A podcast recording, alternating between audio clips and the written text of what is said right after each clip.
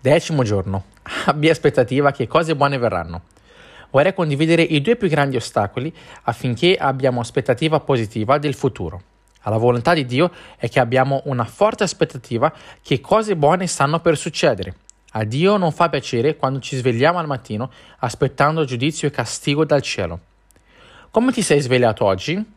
Con una meravigliosa aspettativa di benedizioni o con il cuore pieno di preoccupazione e paura? Non possiamo avere una vita abbondante se non abbiamo un'aspettativa fiduciosa che grandi benedizioni ci stanno raggiungendo. Ci sono due grandi ostacoli che tolgono la nostra speranza, la maledizione ereditaria e il principio di semine raccolta. Ora riflettiamo su entrambi. La maledizione ereditaria. Un insegnamento che prevale nell'ambiente pentecostale è la maledizione ereditaria, un insegnamento che Dio castiga il peccato dei padri nei figli e nei figli dei figli. Prima che io sia interpretato male, devo affermare che chiaramente esiste la maledizione ereditaria, ma soltanto per coloro che sono fuori da Cristo. Per coloro che sono in Cristo non c'è più maledizione ereditaria. In verità non c'è più nessuna maledizione, perché la parola di Dio dice che siamo una nuova creazione e le cose antiche sono passate. Se dunque uno è in Cristo, egli è nuova creatura. Le cose vecchie sono passate, ecco sono diventate nuove. Seconda Corinzi 5:17. Queste cose antiche che sono passate includono anche ogni maledizione ereditaria. Il Signore Gesù si è fatto maledizione al posto nostro affinché la benedizione di Abramo arrivasse a noi. Cristo ci ha riscattati dalla maledizione della legge, essendo divenuto maledizione per noi, poiché sta scritto maledetto chiunque è appeso al legno. Galati 3:13 Nonostante ciò, molti fratelli vivono ancora con paura delle maledizioni del passato. Se crediamo che possiamo soffrire maledizioni, non riusciremo mai ad avere un'aspettativa positiva del futuro, perché non sappiamo mai quando il peccato dei nostri antenati ci raggiungerà nella forma di maledizione. Questa paura e ansietà ci ruba la fiduciosa aspettativa di un futuro benedetto. In quei giorni non si dirà più i padri hanno mangiato uova acerba e i denti dei figli sono allegati, ma ognuno morirà per la propria iniquità. Chiunque mangerà l'uva acerba avrà i denti allegati. Geremia 31, 29, 30 C'era un detto popolare in Israele a quei tempi. I padri hanno mangiato uva acerba e i denti dei figli si sono allegati. In altre parole, i figli soffriranno giudizio per i peccati dei genitori. Questa affermazione era basata in ciò che Dio aveva detto sul monte Sinai. Non ti prostare davanti a loro e non li servire, perché io, il Signore, il tuo Dio, sono un Dio geloso. Punisco l'iniquità dei padri sui figli fino alla terza e alla quarta generazione di quelli che mi odiano. Esodo 25. Non ci sono dubbi che questo sta scritto nel Vecchio Testamento, ma gloria a Dio perché non siamo più sotto la legge del Vecchio Testamento, ma siamo sotto una nuova alleanza. Il problema è che alcuni credenti vivono ancora basandosi nella vecchia alleanza.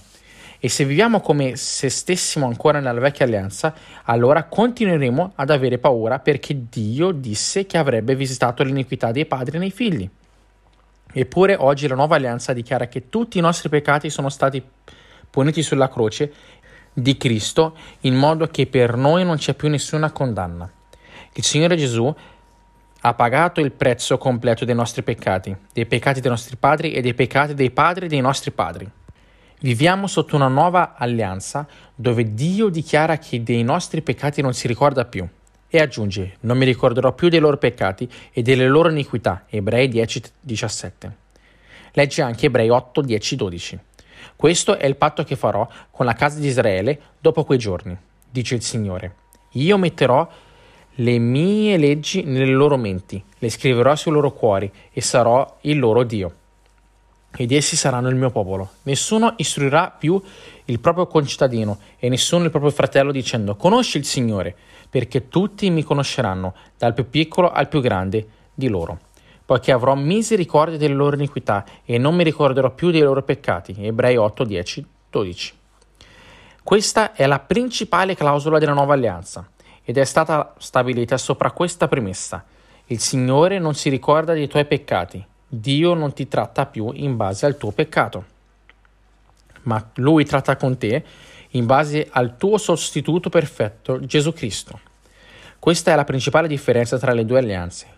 Nella vecchia alleanza il Signore non si scordava del tuo peccato, perciò lui castigava i tuoi figli e i figli dei tuoi figli. Se Dio si ricorda, lui giudica, ma nella nuova alleanza lui dice che in nessun modo si ricorda dei tuoi peccati. Sotto quale alleanza stai vivendo? In verità tutti i credenti di oggi sono nella nuova alleanza, ma purtroppo molti vivono con una mentalità della vecchia alleanza. Loro vivono aspettando il giudizio il castigo e la maledizione. Se leggiamo diligentemente il contesto di Geremia 31-29, vedremo che Dio sta dicendo esattamente questo nel versetto 31. Il Signore dice che la nuova alleanza avrebbe messo la fine al fatto che i padri peccano e i denti dei figli si sono allegati, raccogliendo le conseguenze e il giudizio dell'iniquità dei padri. Ecco, i giorni vengono, dice il Signore, in cui io farò un nuovo patto con la casa di Israele e con la casa di Giuda non come il patto che feci con i loro padri il giorno che li presi per mano per condurli fuori dal paese d'Egitto, patto che essi violarono, sebbene io fossi loro Signore. Dice il Signore, ma questo è il patto che farò con la casa di Israele dopo quei giorni, dice il Signore. Io metterò la mia legge nell'intimo loro, la scriverò sul loro cuore, e io sarò loro Dio ed essi saranno mio popolo. Nessuno istruirà più il suo compagno o il proprio fratello dicendo conoscete il Signore, poiché tutti mi conosceranno, dal più piccolo al più grande, dice il Signore, poiché io perdonerò, perdonerò la loro iniquità, non mi ricorderò del loro peccato. Geremia 31, 31, 34. Quei giorni che si riferisce al versetto 29 sono i giorni della nuova alleanza. Nei giorni di Geremia questa era una promessa, ma oggi viviamo la piena realtà del Nuovo Testamento. Dobbiamo insegnare ai fratelli che non devono più temere maledizioni ereditarie perché siamo nella nuova alleanza. Nella croce del Golgota il Signore vide che tutto era già compiuto, ma in quel momento disse che aveva sete. Lo disse questo affinché si adempisse la scrittura. Gli è stato dato allora l'aceto per bere. Dopo questo Gesù, sapendo che ogni cosa era già compiuta affinché si adempisse la scrittura, disse, Ho sete. C'era lì un vaso pieno d'aceto. Posta dunque una spugna imbevuta d'aceto in cima a un ramo d'issopo, l'accostarono alla sua bocca. Quando Gesù ebbe preso l'aceto, disse: È compiuto! E chinato il capo rese lo spirito. Giovanni 19, 28, 30. La profezia di Geremia parla di uve verdi che fanno allegare i denti e sulla croce gli diedero aceto che fa allegare i denti. Bevendo l'aceto, lui stava adempiendo la profezia di Geremia 31. Quando bevve l'aceto, prese su di sé la maledizione che apparteneva ai figli a causa dei peccati dei padri. Lui aveva sete della nostra libertà, lui aveva sete di liberarci dalle maledizioni dei nostri antenati.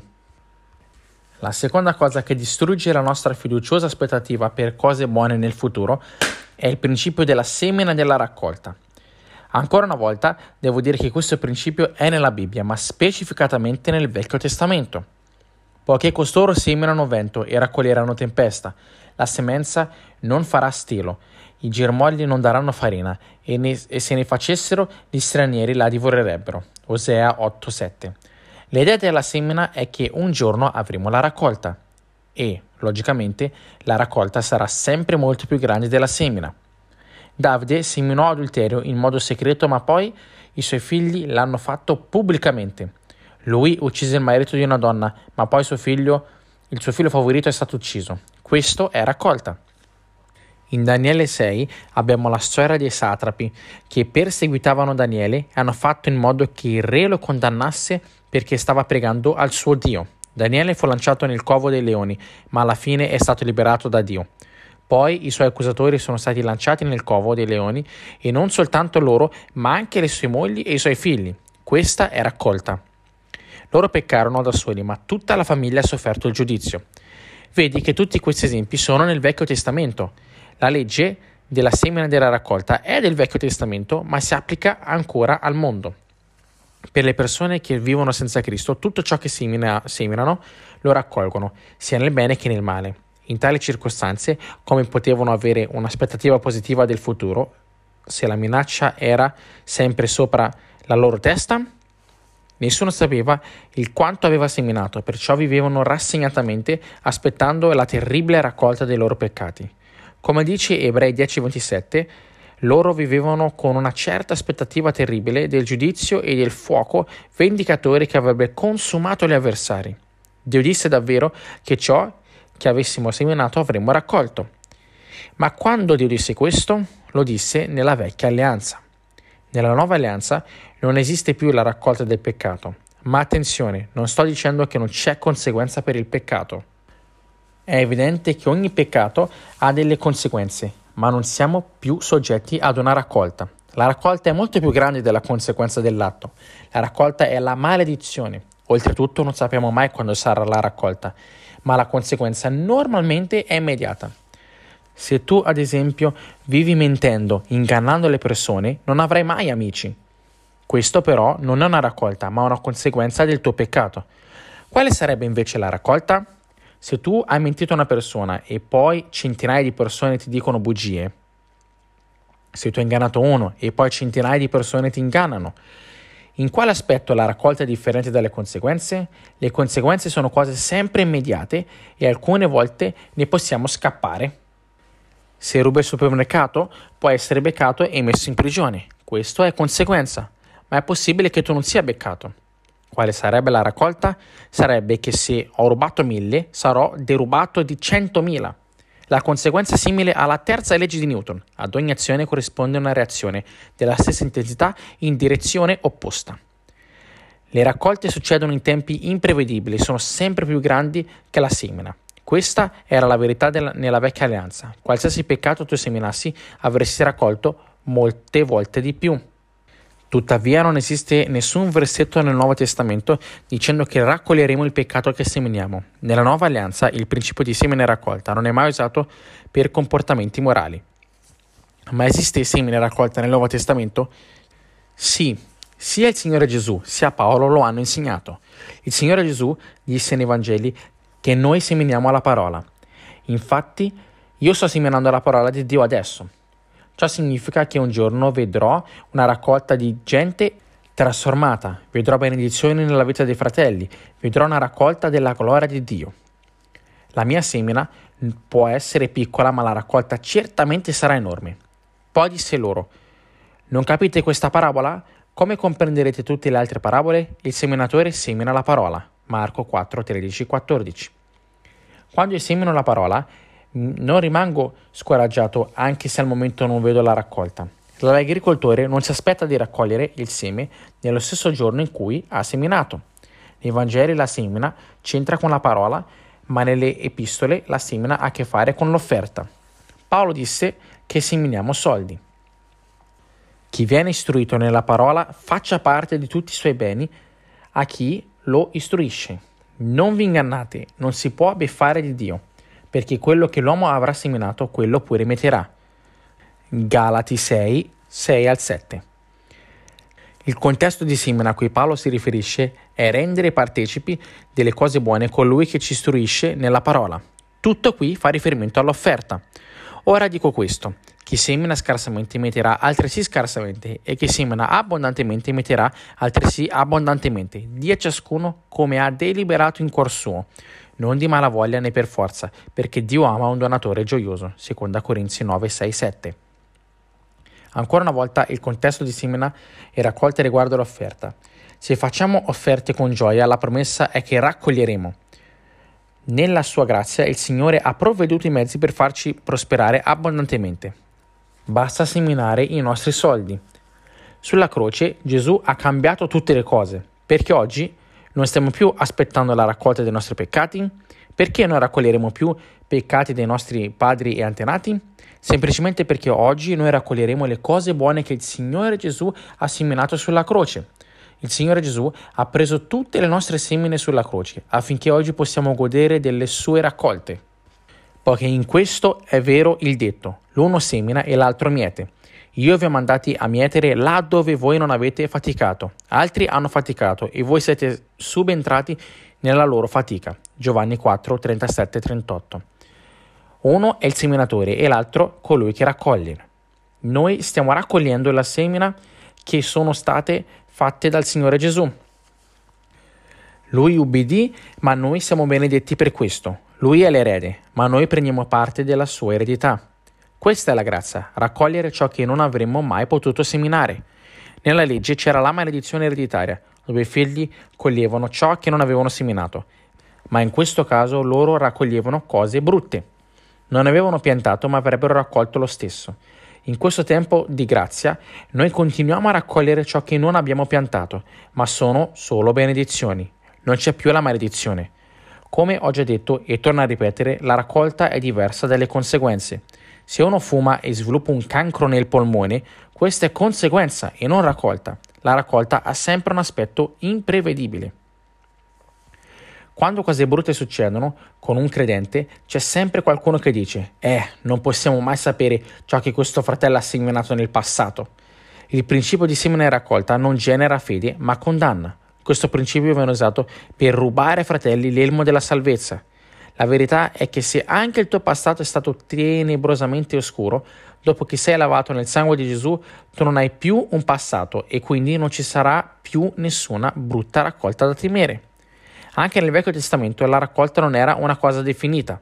Nei Salmi 126, coloro che sembrano con lacrime raccoglieranno con gioia. Questo è impressionante, perché la logica sarebbe che se seminiamo lacrime raccoglieremo una cascata di pianto, ma invece raccogliamo gioia. Quelli che sembrano con lacrime metteranno con canti di gioia. Se ne va piangendo colui che porta il seme da spargere, ma tornerà con canti di gioia quando porterà i suoi covoni. Salmi 126, 5, 6. Perché allora la legge della semina è cambiata qua? A causa del primo versetto che dice: Quando il Signore fece tornare i reduci di Sion, che sembrava di sognare. Allora spuntarono sorrisi sulle nostre labbra e canti di gioia sulle nostre lingue. Allora si diceva tra le nazioni, il Signore ha fatto cose grandi per loro. Salmi 126, 1-2. Questa si riferisce a Gesù che ristorò la nostra sorte sulla croce. Lui ha preso su di sé la nostra cattività nel Getsemani. Colui che era veramente libero si fece prigioniero per liberarci. Questo popolo di Sion, che ebbe la sua sorte cambiata, anche quando seminarono con lacrime, non raccolsero ciò che seminarono. Loro raccolgono qualcosa di positivo, una cosa buona. Questa è la follia del Vangelo. Possiamo aspettarci benedizioni nel futuro perché stiamo raccogliendo ciò che Gesù piantò. Svegliati ogni mattina con, fidu- con fiduciosa aspettativa che cose straordinarie succederanno. Ma noi, che siamo del giorno, siamo sobri, avendo rivestito la corazza della fede e dell'amore e preso per elmo la speranza della salvezza. Prima Tessalonicesi 5:8. La speranza della salvezza è quella aspettativa fiduciosa che cose buone succederanno a causa della nostra salvezza. Coloro che non credono di poter avere certezza che sono salvati vivono sempre con paura del domani, ma anche coloro che hanno certezza di essere salvati possono sentirsi insicuri a causa dell'insegnamento della semina e della raccolta. Se raccogliamo ciò che piantiamo, c'è speranza per noi? Se ereditiamo la maledizione dei nostri antenati, come potremmo vivere in pace? Oggi però il tuo cuore sarà pieno con la speranza della salvezza. Tu sarai felice e tutto andrà bene.